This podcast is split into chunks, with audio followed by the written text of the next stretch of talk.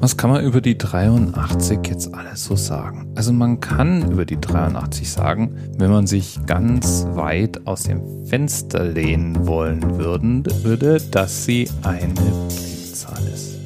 Ja, sie ist eine Primzahl. Sie ist wirklich eine Primzahl. Ich habe es hier vor mir stehen. Es ist nämlich die 23. Primzahl. Die davor war die 79 und das ist jetzt die, die wirklich echte nächste Primzahl.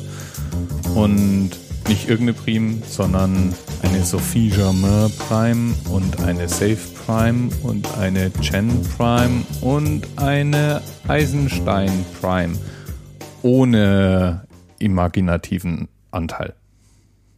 Ja. Außerdem kann man die 83 als ein Smiley verwenden. Und zwar ist es ein Smiley mit aufgerissenen Augen. Die 83 ist außerdem die Atomzahl von Bismuth ähm, und eine Quebecer Hip-Hop-Gruppe, nennt sich auch so. Dann gibt's noch ein paar Filme, die so heißen. Es gibt ein paar Songs, die so heißen. Ich werde ja immer gerne mal nach Zahlen benannt, sowas. Aber wo ich hängen geblieben bin, ist bei der Information, dass die 83 auf Büchern, nämlich genau genommen bei der ISBN, darauf hindeutet, dass das Buch in Polen veröffentlicht wurde. Und daraufhin bin ich dann mal bei der Seite des Gremiums vorbeigesurft, die die ISBN-Nummern vergeben.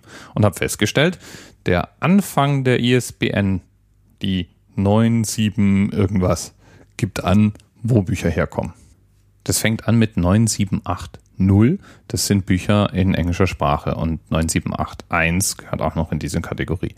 9782 ist dann Französisch, 9783 ist Deutsch und ab dann sind es keine Sprach-, sondern Ländercodes.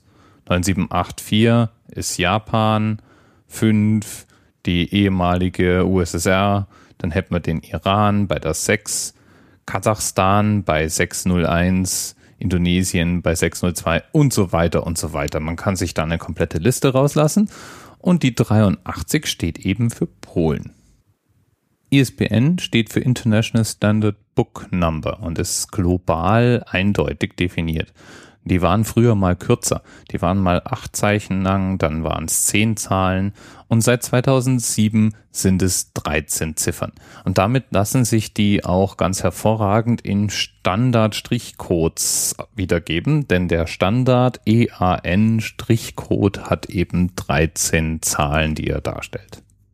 Das ganze System wurde 1965 von einem Professor für Statistik in Dublin namens Gordon Foster ins Leben gerufen.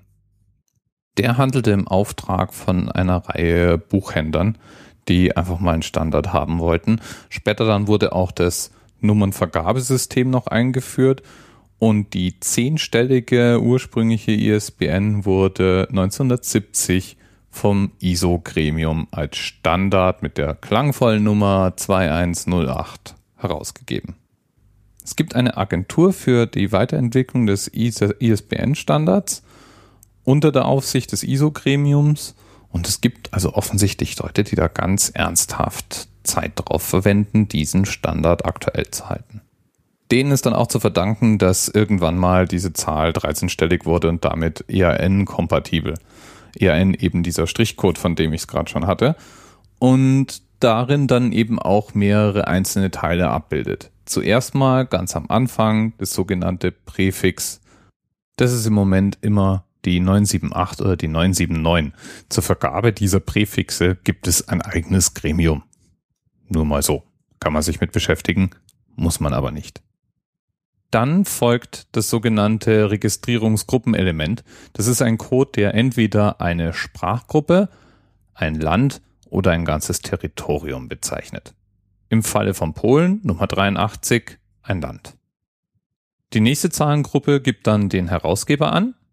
Dann folgt ein Zahlencode für den Titel selber und ganz zum Schluss, die letzte Ziffer ist eine Checksumme, die sicherstellt, dass beim automatischen Scannen auch immer der richtige Code abgescannt wurde. Dass es eine Checksumme gibt, heißt ja auch, dass es falsche Codes geben kann. Und das Spannende daran ist, es kommen immer wieder mal Bücher mit falschen Codes in den Handel. bei unser aller Lieblingsbuchhändler Amazon kann man solche falschen Codes nicht mal eingeben, geschweige denn danach suchen. Aber große Bibliotheken führen deswegen Listen von Büchern in ihrem Bestand mit falschen ISBN-Nummern und führen die dann auch separat auf. Und es gibt ein paar Sammlerstücke, ein paar Bücher, die bekanntermaßen falsche ISBN-Nummern haben und eben deswegen was Besonderes zu sein scheinen. Tja, und was soll ich sagen? Eine Nummer mehr, die dauernd um uns rum auftaucht, die wir uns anschauen können. Als letzter kleiner Infoschnipsel für die garantierte Partydiskussion für dich ist noch zu erwähnen, dass eine ISBN nichts mit Magazinen zu tun hat. Die haben zwar auch oft einen Strichcode hinten drauf, aber das ist die sogenannte ISSN, die International Standard Serial Number die für Magazine und eben wiederkehrenden Veröffentlichungen verwendet werden kann. Und dann gibt's noch eine ISMN, nämlich die International Standard Music Number. Aber das hebe ich mir jetzt mal für irgendeine andere Gelegenheit auf. Bis bald.